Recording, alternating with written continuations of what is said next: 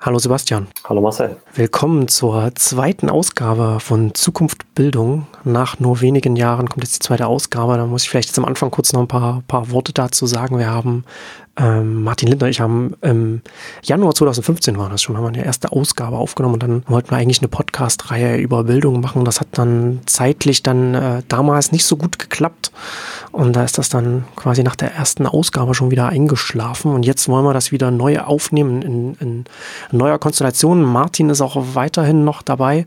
Also mal gucken, wie wir das dann künftig machen.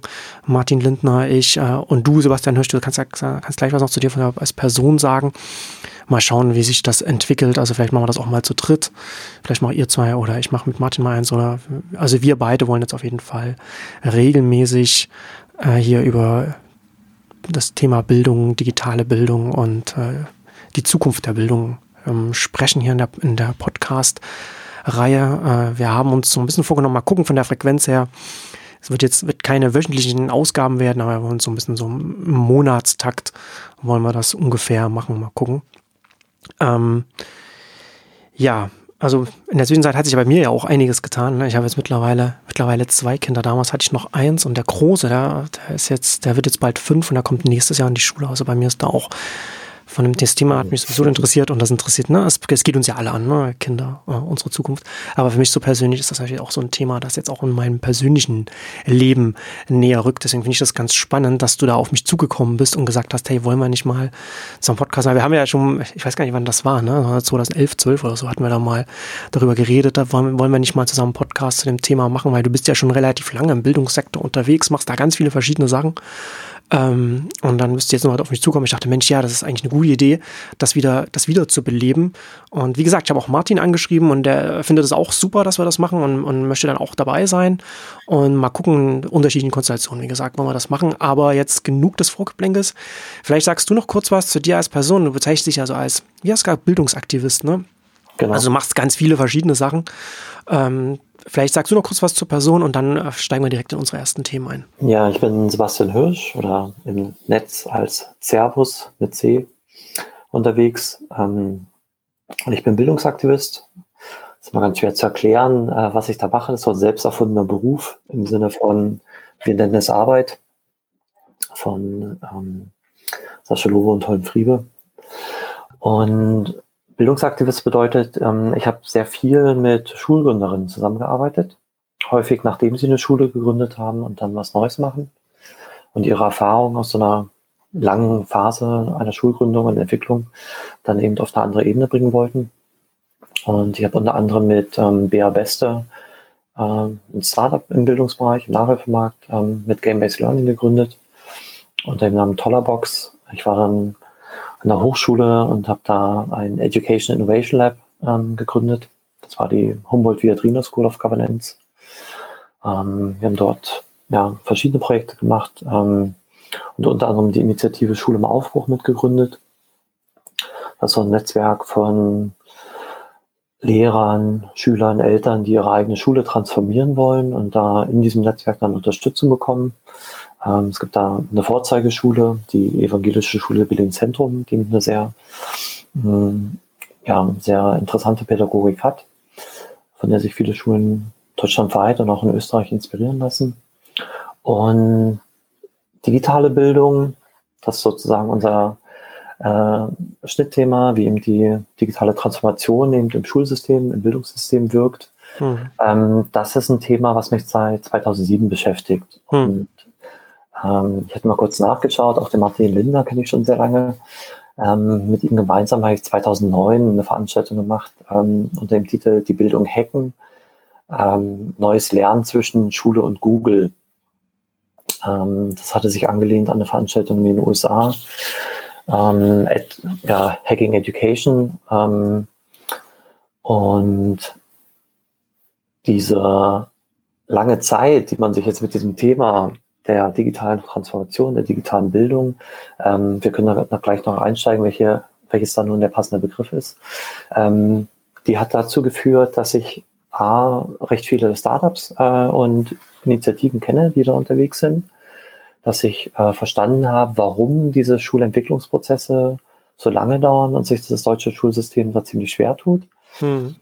und ähm, mittlerweile auch ähm, in den letzten zwei Jahren bei mir tatsächlich auch dazu geführt, dass ich mich jetzt noch stärker auch mit dem Thema des Schulbaus und der pädagogischen Architektur beschäftige, also eben auch wie die Schulgebäude aussehen, ähm, die physischen Räume, an denen gelernt wird. Hm. Ja, sinnvoll, ne? Also nicht nur die digitalen Räume, sondern auch die realen physischen Räume. Ne? Gerade wenn, wenn man eine neue Schule macht, ist das schon äh, ein spannendes Thema, sich Gedanken zu machen, wie man das vielleicht anders gestalten kann, weil die Räume sind ja wie der, wie der klassische Frontalunterricht, kommen ja noch aus der äh, quasi aus der Frühzeit der Industrialisierung, ne? Wieso, wieso, also quasi an, an, an das klassische, an klassische Fabrik quasi angelehnt. Ähm, lass uns doch vielleicht einsteigen. Du hast mir im Vorfeld noch ein paar Texte gegeben, die sich so ein bisschen mit den, mit den Grundsatzfragen auch beschäftigen. Ne? Du hast ja schon gesagt, so, was ist jetzt der richtige Begriff, digitale Bildung oder was? Und, und auch so dieses, na, in Anführungszeichen, die digitale Bildungsrevolution, so, die, die, sich damit beschäftigen. Und da hast du auch einen Text äh, mir gegeben von Lisa Rosa, der ist schon ein bisschen älter, von 2016, aber sehr lesenswert. Muss man allerdings viel Zeit mitbringen. Instapaper hat mir gesagt, das sind äh, eine Lesedauer von 36 Minuten. Also da schon ein guter Rundumschlag damals gewesen. Und das ist so ein bisschen so ein, weiß nicht, so ein Grundsatztext, äh, würde ich sagen, oder? Ja, auf jeden Fall. Also ähm, kurz zu ihr. Lisa Rosa ist ähm, selber Lehrerin gewesen und jetzt seit vielen Jahren zum einen im, im Internet mit ihrem Blog, mit ihren Vorträgen äh, unheimlich präsent. Und sie ist eine sehr kluge Vordenkerin und auch aber Gleichzeitig macht sie das in der Praxis. Also sie ist hm. am Landesinstitut für Lehrerbildung und Schulentwicklung in Hamburg aktiv. Ja, verschiedene Bereiche, aber eben im ähm, Thema digitale Bildung kennen sie sich sehr, sehr gut aus und ist da deutschlandweit sicher eine der Personen, die man mal ähm, mitlesen sollte und abonnieren kann auf Twitter und anderswo, um da einen guten Überblick zu bekommen. Und sie hat eben damals einen Artikel geschrieben, ähm, der auch heute noch sehr lesenswert ist, mit der Frage, welche digitale Bildungsrevolution in Anführungsstrichen wollen wir. Hauptsache digital, alles andere egal, war gestern. Und ja, wie du sagtest, das ist halt so ein Rundumschlag. Das ist halt auch bei ihr und bei vielen anderen äh, ist es auch ein Arbeiten an diesen Begriffen. Hm. Ähm, man hat sich da lange Zeit schwer getan, damit digitale Bildung zu sagen, weil es eben sehr unbestimmt ist, was soll es bedeuten.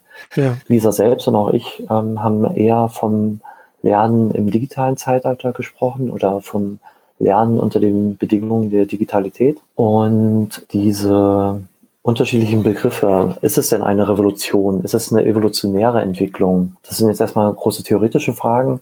Die kann man aber sehr gut Theorie, die kann man dann sehr gut in die Praxis eben auf das Klassenzimmer runterbrechen.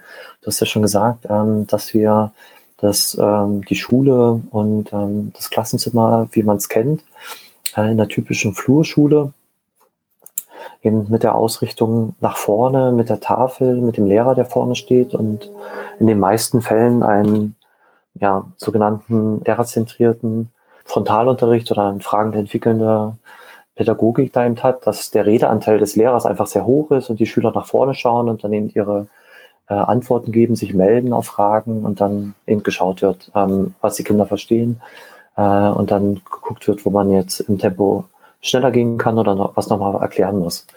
Ähm, mit Phasen des Selbstlernens und des Testens, des Gelernten. Und wenn jetzt digitale Bildung nur heißt, wir haben vorne die Kreidetafel und wir hängen die ab und hängen da jetzt ein interaktives Whiteboard hin und alles andere bleibt genauso, wie es vorher ist, dann ist das eben keine digitale Bildungsrevolution, das wäre dann eben ein Medienwechsel an der Stelle. Mhm. Ähm, da gibt es spannende Forschung dazu, die dann aussagt, ja, ähm, der große Vorteil, einer der Vorteile ist, das kann man dann auch hinten in der letzten Reihe noch gut lesen, ähm, wenn eben nicht zu viel Text dann auf dem interaktiven Whiteboard ist. Also die Lesbarkeit ist besser als bei manchen Tafelbildern. Ähm, man kann Videos natürlich zeigen, man kann jede möglichen, alle möglichen Medien mit einbinden, aber das muss dann noch keine neue Pädagogik damit verbunden sein. Ja. Also es bleibt hinter den eigentlichen Potenzialen zurück, sehr weit. Genau, darum geht's genau diese Frage, was ist das eigentliche Potenzial, was wir eben mit, ähm, mit Smartphones, mit einer digitalen weltweiten Vernetzung haben? Und ist das interaktive Whiteboard, die Pixeltafel, da vielleicht nicht ein Stück zu kurz gesprungen? Hm. Jetzt hat ja äh, Lisa Rosak, also wenn man das in einem Satz den, den, den Text zusammenfassen will, von 2016 hat sie quasi gesagt, es geht nicht mehr um das Ob, sondern um das Wie, also wie digital, also wie, wie Bildung digital sein kann oder was man da, was will, was will man damit erreichen und, und wie will man das erreichen und so weiter. Hast du das Gefühl, ich meine, jetzt, jetzt ins, ist 2019, Anfang 2019, also es ist fast drei Jahre. Wann ist es äh, im Oktober? Also sind es zwei, sagen wir zweieinhalb Jahre. Ist es tatsächlich so, dass es jetzt, dass wir jetzt so in so einem Schritt sind? Weil gerade so in Deutschland habe ich jetzt schon das Gefühl, und da kommen wir ja dann vielleicht dann nachher auch gleich noch mit dem Digitalpakt noch dazu, dass Deutschland sich ja auch im Bildungssektor sehr schwer tut, da mit der Zeit zu gehen, im Sinne von, also dass man auch, wenn man es im internationalen Vergleich anschaut, halten da die Schulen überhaupt mit, was das Digitale angeht in der Bildung, in, in, der Schule. Also dass, dass Kinder nicht nur, dass man nicht nur die Potenziale nutzt, um den Kindern mit, mit neuen Werkzeugen das beizubringen, sondern dass die Kinder auch lernen, mit Werkzeugen umzugehen, mit denen sie sowieso umgehen müssen in ihrem Leben. Mhm. Ähm, also ich würde ganz kurz ähm, diesen grundsätzlichen Blick aufs deutsche Bildungssystem von außen. Mhm. Ähm, da ist es so, es gibt ja diese PISA-Studien der OECD. Ja. Und als die erste PISA-Studie rauskam, gab es den sogenannten PISA-Schock, ähm, weil es damals sozusagen dieses Selbstverständnis, wir haben ein ganz tolles Bildungssystem, wir sind ein Land der Dichter und Denker, eben mit dieser diesem internationalen Vergleich so ein bisschen in Frage gestellt wurde. Und die Haupterkenntnis damals war, dass wir ein sehr unfaires Bildungssystem haben. Also dass die ähm, Ergebnisse, Lernergebnisse und Bildungserfolge von Kindern unheimlich stark und stärker als in anderen Ländern vom ja, äh, Bildungsniveau der Eltern abhängen. Ähm, das heißt, wenn meine Eltern schon ein Studium haben oder vielleicht promoviert haben, dann geht es bei mir ganz leicht aufs Gymnasium und zum Studium und zum hoch angesehenen Berufen als Arzt oder als Jurist. Wenn allerdings meine Eltern einen Hauptschulabschluss haben, dann äh, ist sehr schwer für mich, einen Weg zu gehen, ähm, einen Bildungsaufstieg zu machen. Also diese Abhängigkeit, die war sehr hoch. Die hat sich in den letzten Jahren äh, verbessert, weil eben sehr viel mehr gefördert wird auch. Man da erkannt hat, dass man da mehr tun muss. Und um jetzt das Thema digitale Bildung anzuschauen, auch da ähm, gibt es internationale Vergleichsstudien und 2015 gab es nochmal eine Auswertung dieser PISA-Studie. Und da wurde ähm, kam heraus, dass im Vergleich aller OECD-Länder und derjenigen, die halt noch ähm, an der PISA-Studie teilnehmen, Deutschland das Land war, in dem der Computer und digitale Medien am seltensten im Unterricht eingesetzt werden. Hm. Das kann man jetzt gut oder schlecht finden, weil wir haben schon vorhin schon gesagt, man kann natürlich auch einen digitalen Frontalunterricht machen, bei dem die Kinder vielleicht gar nicht unbedingt mehr lernen, der gar nicht einer ja, modernen äh, Pädagogik entspricht und dem, was wir jetzt über das Lernen wissen. Aber das ist auf jeden Fall ein Indikator, dass sich Deutschland da schwer tut. Und ähm, jetzt hatten wir ja diesen Artikel von dieser Rosa von 2016, hm, eine große Dauerschleife auch der deutschen Bildungspolitik ähm, unter dem Schlagwort Digitalpakt. Da hat die Bundesbildungsministerin Wanka ähm, damals, ähm, auch doch vor der letzten Bundestagswahl, einen großen Sprung nach vorne in der digitalen Bildung angekündigt. Ähm, das war auch 2016 und gesagt, wir machen da jetzt einen großen Schritt nach vorne, wir investieren äh, in das, geben da Milliarden rein in das äh, sogenannte Ende der Kreidezeit. Und das war eine Ankündigung von einer Bundestagswahl, das war noch nicht im Haushalt eingespeist, das wurde natürlich im Wahlkampf diskutiert und hat sich da deswegen verzögert. Und dann nahm man an, na gut, dann wird es ähm, nach der Bundestagswahl kommen. Hm. Und dann kam es aber auch nicht nach der Bundestagswahl im 2000, Jahr 2017, dann kam es auch nicht im Jahr 2018. Und wir haben es jetzt Anfang 2019 und dieser große Digitalpakt mit 5 Milliarden Euro äh, über mehrere Jahre, der halt so einen großen Sprung nach vorne machen sollte für unser Bildungssystem, ähm, äh, für das digitale Lernen im deutschen Schulsystem, ist halt immer noch nicht da. Ähm, es gibt da jetzt zuletzt gab es Streit, auch die Bundesländer ähm, sehen es als einen Eingriff in ihre ja, hoheitliche Aufgabe, zu sagen, Bildung ist Ländersache, die Bundesregierung will uns selbst reinregieren, äh, will natürlich mit dem Geld, was hier reingeht, auch inhaltlich bestimmen, wie das Geld ausgegeben wird. Das haben die Länder abgelehnt, ähm, so auf dieser Formulierungsart ähm, einer Grundgesetzänderung, die es dazu geben sollte. Und jetzt heißt es, wenn man auf die Webseite des Bundesbildungsministeriums geht, der Digitalpakt Schule kommt, es steht aber kein Datum da. Und die ganze Sache ist eben von 2016 mit der großen Ankündigung jetzt mit 2019, hm. ähm, dass so wie die Bahn kommt, aber wir stehen immer noch ähm, am Gleis und warten, bis der Zug einfährt. Ähm, aber also das ist das, das ist ja auch so ein bisschen da, wo es dann auch hängt, ne? dass, dass die Schulen einfach auch die, die Gelder, die Ressourcen brauchen, um sie überhaupt erst einmal mit der Technik auszustatten. Weil das ist ja, das ist ja grundsätzlich sowieso, äh, jetzt von außen betrachtet, habe ich das Gefühl, beziehungsweise wenn ich dann mal, wenn ich mal so in Schulen bin, das ist ja grundsätzlich ein Problem, äh, dass, dass äh, die Ressourcenknappheit. Also es gibt ja, ähm, sage ich jetzt mal, Schulen, bei denen man auch sagen würde, da gibt es sogar, also gibt es Dinge, die, die wären dringender, als dass man sich jetzt Rechner anschafft. Da müssten eigentlich erstmal die Toiletten neu gemacht werden und so etwas. Also das, das ist ja grundsätzlich so ein Problem, dass, dass in Deutschland zu wenig Gelder für, für den Bildungssektor bereitgestellt werden. Und wenn wir jetzt über den Teil, den Bereich sprechen, dann ist es tatsächlich so, dass die Gelder, die über den Digitalpakt bereitgestellt werden sollen, die müssen erstmal, das muss erstmal kommen, damit in den Schulen etwas maßgeblich vorangehen kann, oder? Ja, also diese Kritik, die gab es ähm, eben doch schon mit dieser Ankündigung. Äh, Tablets für alle Schüler war dann so die Aussage, hm. schön und gut, aber was mit den undichten Fenstern hm. äh, und den kaputten Toiletten? Ähm, ja. Und das gerade auch für Berlin ein Riesenthema. Ähm, wir haben ja beide, du lebst in Berlin, ich habe lange in Berlin gelebt. Ähm, da wurden tatsächlich auch aufgrund der Finanzlage des Landes Berlin die Schulen richtig hart kaputt gespart. Hm. Also da wurde eben nicht in die Instandhaltung auch der Gebäude ausreichend investiert. Man hat das alles auf Verschleiß gefahren und ähm, deswegen gibt es dann eben Schulen, auf die, bei denen die Kinder eben nicht gern auf Toilette gehen, sondern sich das verkneifen und dann gucken, dass sie erst zu Hause wieder die Toilette benutzen. Ich will jetzt nicht sagen, in welcher Schule, aber ich war, weiß nicht mehr, letztes oder vorletztes Jahr dann auch in der, in, in der Grundschule hier in, hier in Berlin. Da war mein, ist mein Kind am Wochenende mal so zu so einem Sportkurs gegangen. Das kann ich gut nachvollziehen. Das ist nicht, dass die Kinder da irgendwie, weiß ich nicht, speziell oder verweichlich sind oder irgendwas, was man dann vielleicht sagen würde, äh, ne, wenn, man, wenn, man, wenn man das irgendwann mit der Hand so wegwischen will, sondern das sind dann tatsächlich, das sind dann tatsächlich so sanitäre Anlagen, das geht nicht. Also das, das kann man, das kann man weder den Kindern noch sonst irgendjemandem anbieten. Dazu gibt es ein Hashtag einstürzende Schulbauten. Hm, oh Gott. Und da engagiert sich äh, vor allem die Stiftung Bildung sehr stark, hm. ähm, auf dieses Problem hinzuweisen. Ja, ähm, und genau deswegen war eben auch die, die Frage, ist es nun eine Luxusdebatte, die wir führen? Ist es eine notwendige Debatte? Ähm, ist es eine wichtige Priorität? Ist es eine nachgeordnete Priorität? Also man kann da viel drüber diskutieren. Ja.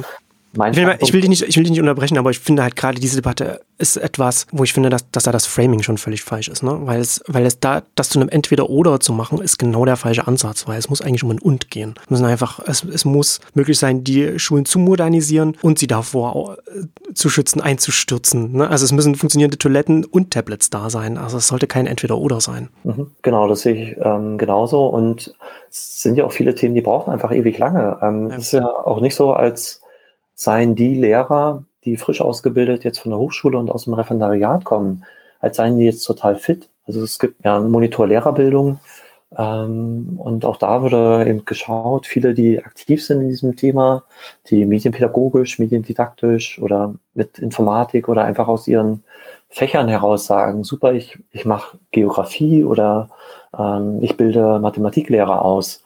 Und bin da ganz begeistert davon, eben ähm, Lernplattformen wie Betamax oder ganz Lernvideos einzusetzen, Flip Classroom ähm, zu machen, weil ich einfach Möglichkeit nicht nutzen kann.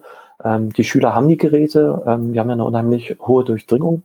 Bei 14-, 15-Jährigen kann man eigentlich, ich glaube, 96 äh, oder höherer Wahrscheinlichkeit, prozentiger Wahrscheinlichkeit davon ausgehen, dass die Kids ein Smartphone haben und manche eben auch ein Tablet der Eltern mal ähm, oder Laptop der Eltern ausrangierten benutzen können. Ähm, das heißt, es ist ja nicht so, als seien die Geräte nicht da, sie werden nur in der Schule nicht genutzt. Es gibt ja diese große Debatte des Handyverbots. Auch da die Frage, wie geht man damit um mit den Sachen, die schon da ist? Und die Gesellschaft ist ja hm. im Jahr 2019 nicht so, dass wir darüber reden müssten, ob wir es überhaupt einführen wollen oder nicht. Ähm, ja. Wir leben unter den Bedingungen der Digitalität ähm, und die Schulen tun sich schwer.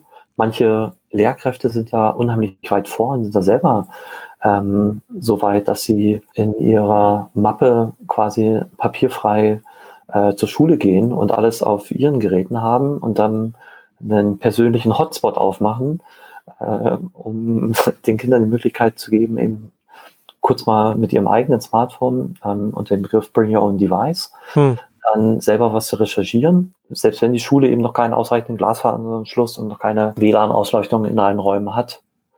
Das ist ja dann, das ist ja schon der nächste Schritt von Bring Your Own Device. Das, das, das heißt, da gibt es Lehrkräfte, die haben dann quasi Bring Your Own WLAN. Richtig, ja. Mit dem Hotspot dann irre. Okay. Mhm. Also es, gibt es dann sozusagen das jetzt schon, äh, ist ja auch interessant, ne? Dass da jetzt, wenn das jetzt von, von, von staatlicher Seite, ob das jetzt Bund oder Land ist, das in so einer, in so einer Warteschleife festhängt, während die Realität äh, an den Schulen vorbeizieht, ist, ist natürlich dann auch so ein Effekt davon, dass es dann, dass ja noch ein zusätzliches Feld ist, in dem es stark davon abhängt, bei welchem Lehrer das Kind ist. Ne? Oder weil, also, je nachdem, wenn der Lehrerin, wie du sagst, relativ weit vorne ist und, und, das, und das nutzt oder das eben nicht nutzt, da gibt, ist ja dann die Bandbreite, wird ja dann äh, echt groß. Ja, die Bandbreite ist riesig. Wir haben da Lehrkräfte, die können dir sicher noch was beibringen hm. äh, und vielen anderen Hörerinnen und Hörern, weil die so vorne mit dabei sind und alles, alle Tools, alle Möglichkeiten nutzen, die es so gibt. Und das auf eine sehr kluge Weise, die eben den Kids auch wirklich was bringt. Äh, und dann gibt es eben andere, die tendenziell vielleicht auch älter sind und ihren Unterricht eben klassischerweise äh, auf eine bestimmte Art und Weise machen. Ähm, es ist keine reine Altersfrage. Es gibt natürlich auch erfahrene Lehrkräfte, die total neugierig äh, und mit großer Begeisterung neue Medien ausprobieren. Und es gibt genauso junge ähm, Lehrerinnen und Lehrer, die vom Referendariat frisch von der Schule kommen und sagen, nö, muss ich jetzt selber im Unterricht nicht so einbauen. Schön, dass es das gibt. Aber diese, ja, so eine Kohorten, Auswechsel, ähm, das kann es ja nicht allein sein, dass wir jetzt darauf warten, dass jetzt eben die sogenannten Digital Natives eben ähm, durchs Lehrerstudium, äh, durch die Ausbildung gehen und dann eben mit frischen Ideen, frischen Wind reinbringen, tun sie in jedem, auf eine bestimmte Art und Weise schon. Aber selbst die Lehrerausbildung hängt ja da hinterher in dem Thema, weil es eben auch nicht verpflichtend ist, ähm, sich mit dem Thema im Studium zu beschäftigen. Hm. Wie ist denn da jetzt, ich meine, gut, das ist jetzt das sind ja dann Vermutungen, aber wie ist denn dann deine Einschätzung jetzt, hm, was den Digitalpakt angeht? Du hast ja schon gesagt, dass es jetzt relativ lange so in der Warteschleife hängt. Klar, da ist noch die Bundestagswahl gewesen und dann äh, auch ein bisschen ungewöhnlich, ne, die Regierungsbildung und alles. Äh, ist ja auch alles sehr turbulent äh, gerade. Wie schätzt, wie schätzt du das ein? Wo stehen wir da jetzt? Wie groß sind die Wahrscheinlichkeiten, dass es jetzt dieses Jahr kommt? Das sind politische Faktoren auf jeden Fall, ähm, die auch mit zu dieser Verzögerung geführt haben. Es gibt aber auch kulturelle Faktoren, glaube ich, hm. in Deutschland. Ähm, es gibt ja sehr viele Lehrkräfte und Eltern und ähm, grundsätzlich Menschen in Deutschland, die ähm, bei Bildung unter diesem Begriff Bildung sich ja ans gute alte Buch äh, erinnern, hm. ans Auswendiglernen, ans Pauken, äh, die dann so Sprüche bringen wie, das hat uns ja damals auch nicht geschadet und ja, die halt ja, so mit so einer kulturpessimistischen genau. Art und Weise halt ähm, darauf gucken, wenn Kinder sich mit drei oder vier Stunden am Tag mit dem Smartphone beschäftigen, hm. äh, weil sie auch selber nicht nachvollziehen können, was da passiert. Und zur Frage, wann er jetzt kommt, der Digitalpakt, da würde ich empfehlen, ähm, dem Bildungsjournalisten Jan-Martin Viada zu folgen. Äh, hm. JM Viada ähm, wird von uns verlinkt ähm, und seinen Blog zu lesen, weil er da wirklich immer ganz, ähm, ganz nah dran ist und auch aus Beratung, aus Ausschüssen berichtet und ähm, fast tagesaktuell das Thema begleitet. Es scheint, also es heißt ja immer, die Länder und der Bund, die wollen sich zusammenraufen. Es gibt ja diesen Vermittlungsausschuss eben genau zu diesem Zweck. Und ich glaube, das grundsätzliche Problem oder eben eine ähm, der Herausforderungen in einem Land wie Deutschland mit 18 Millionen oder über 80 Millionen Einwohnern, ähm, ist ja, wir haben so viele Ebenen, auf denen Bildungspolitik passiert. Das ist die große Bundespolitik, eben mit der Ankündigung der Bundesbildungsministerin, das jetzt machen zu wollen. Dann gibt es die Länder, ähm, da gibt es die einzelnen Kommunen, dann gibt es die einzelne Schule und dann gibt es die einzelnen Lehrkräfte.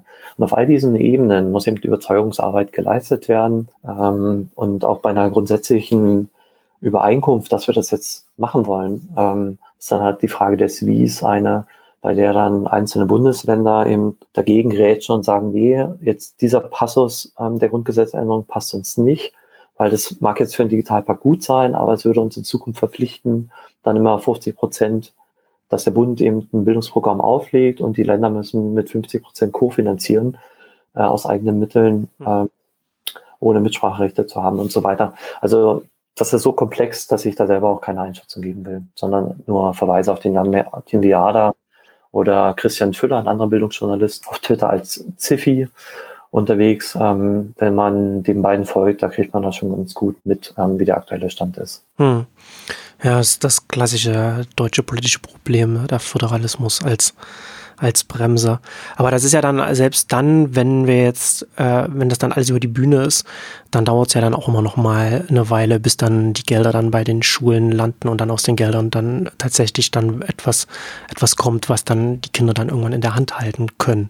Ne, also das, das ist dann auch nochmal, also vielleicht mal so grob gesagt, was, was schätzt du denn da, was, was da so der Zeithorizont ist? Also ich würde jetzt mal sagen, Idealfall, äh, Best-Case-Szenario, das, das wird jetzt noch in der ersten Hälfte des Jahres, kommen wir da irgendwie zu einer, zu einer Lösung, also vor der, vor der Sommerpause und dann raufen sich alle zusammen, dass es dann irgendwie äh, vorwärts geht.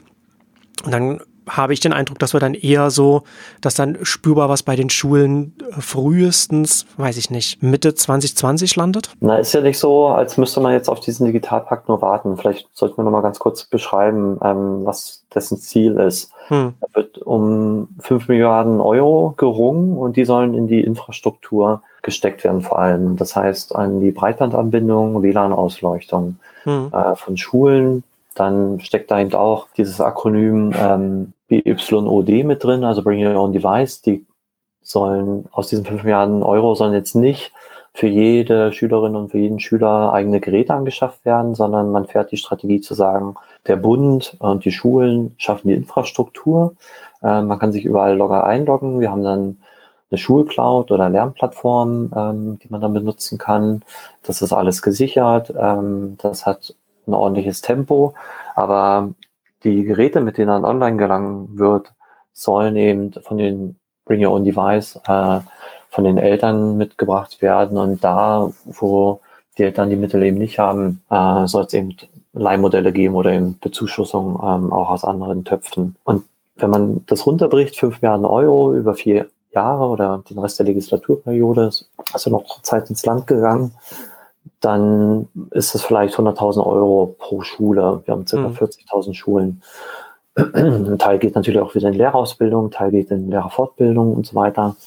Ähm, und diese 100.000 Euro würden aber bei manchen Schulen da oder in vielen Ländern, äh, für Hamburg kann ich es ganz gut sagen, ähm, da sagt die Hamburger Schulbehörde, wir würden es gar nicht, wir haben schon Glasfaser gelegt, WLAN haben wir jetzt noch nicht in allen Schulen, aber wir können das Geld, was uns dann fünf Jahren Euro, es wird ja dann für diesen Königsteiner Schlüssel auf die einzelnen Bundesländer verteilt, werden dann 125 Millionen Euro für Hamburg beispielsweise. Wir können das in andere Sachen investieren, weil wir in die Breitband, die Glasfaseranschlüsse schon gelegt haben. Hm. Jetzt haben wir zum einen diesen Effekt, die Kommunen warten ab äh, und die Bundesländer warten ab, weil sie wissen, da soll Geld kommen.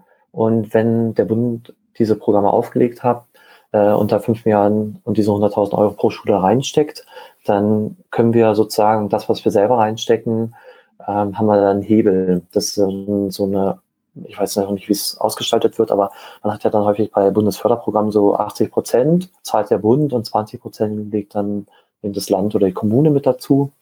Ähm, da haben wir ein, zwei Bundesländer auch schon was aufgelegt. Ähm, NRW, da gibt es so ein ähm, Programm Gute Schule 2020. Da ist auch der Schulbau mit dabei und da sind aber auch schon die Glasfaseranschlüsse mit dabei, ähm, was ich damit ergänzen kann. Und viele Schulen haben ja längst ähm, eins zu eins Ausstattung oder Pilotprogramme. Es gibt riesige Netzwerke von Schulverbünden äh, deutschlandweit und national ähm, die sich zusammenfinden und sagen, wir wollen uns da entwickeln, wir begreifen es als eine Schulentwicklungsaufgabe, also eben nicht, dass jetzt äh, einzelne Lehrkräfte mit persönlichem Engagement ähm, das nach vorne schieben. Das waren ja häufig Informatiklehrkräfte, die dann eben auch die ganze Administration mit übernommen haben, sondern mhm. da hat sich dann ein Kollegium eben gesagt, wir machen uns das als eine Entwicklungsaufgabe für die gesamte Schule.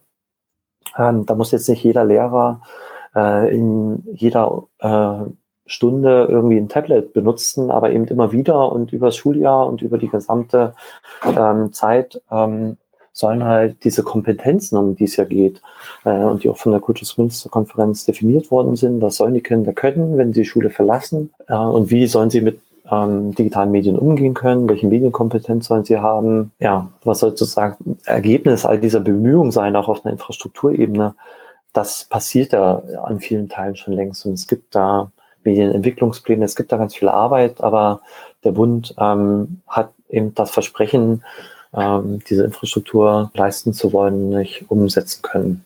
Und das führt zu Verzögerungen und ähm, führt vielleicht auch zu Frust, hat aber eben auch ähm, mit dazu geführt, dass dadurch, dass jetzt seit drei, vier Jahren im Grunde oder seit 2016 so heftig darüber diskutiert wird, dass jetzt auf der bildungspolitischen Agenda schon sehr weit oben steht und viele Schulen eben von sich aus, viele Kommunen von sich aus unterwegs sind, viele Stiftungen sich da engagiert haben.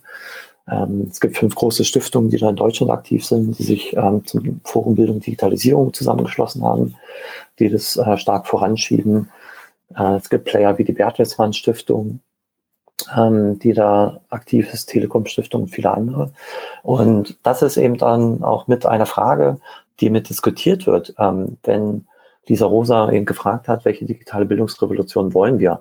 Wollen wir denn, dass Stiftungen und mhm. Technologiekonzerne sozusagen bestimmen, was wir unter digitaler Bildung verstehen, weil sie ein Interesse daran haben, ähm, das Thema voranzubringen, weil eben doch Hardwareaussteller oder Softwareunternehmen, die Big Tech, ähm, die du ja stark beobachtest, ein Interesse daran haben, in die Schulen zu kommen, läuft dann Lobbyismus ab und laufen wir da Gefahr, dass aufgrund des Nichthandelns der Bildungspolitik jetzt eben andere das Ruder übernehmen und eben bestimmen, was eben an den Schulen gelehrt wird. Ähm, in Großbritannien war das so, da hatte man eine Zeit lang das Gefühl, dass jetzt Microsoft unheimlich stark und andere Firmen äh, bestimmen, was jetzt gelernt wird in den Schulen und im Informat Informatikunterricht oder in diesen Fächern, wo man dann eben damit umgeht, dass es eben sehr stark darauf ausgelegt war, dass die Schüler, wenn sie die Schule verlassen und dann ähm, in eine Ausbildung oder zum Studium gehen, eben unheimlich gut mit Microsoft Office Produkten umgehen können, ne? weil sie eben mal äh, in Word einen Serienbrief erstellt haben, sich mit Excel-Tabellen auskennen und das auch da wieder ein bisschen verkürzt war dann auf die auf diese Produktschiene von Microsoft. Und man hat da eben neue Lehrpläne äh, gesetzt, die eben ähm, auch deutlich stärker emanzipatorische ähm, Anspruch haben, dass Kinder selber eben äh, sich dieser Geräte bemächtigen, dieser Tools bemächtigen, auch nicht von einzelnen Konzernen oder Betriebssystemen abhängig sind, auch mal mit Linux oder mit anderen offenen Systemen umgehen können. Ähm, und das ist eben die Frage, die sich eben äh, in diesem Bereich stellt ähm, und die wir mit unserem Podcast Zukunftsbildung auch mit beantworten wollen oder mit begleiten wollen. Genau, ich sehe schon, wir haben, ich, ich sehe da vor meinem Auge schon das erste regelmäßige Segment unserer Podcast-Reihe, dass ich dich dann jetzt wahrscheinlich jetzt künftig jede Folge erstmal frage, wie denn der Stand beim Digitalpakt ist. Ja.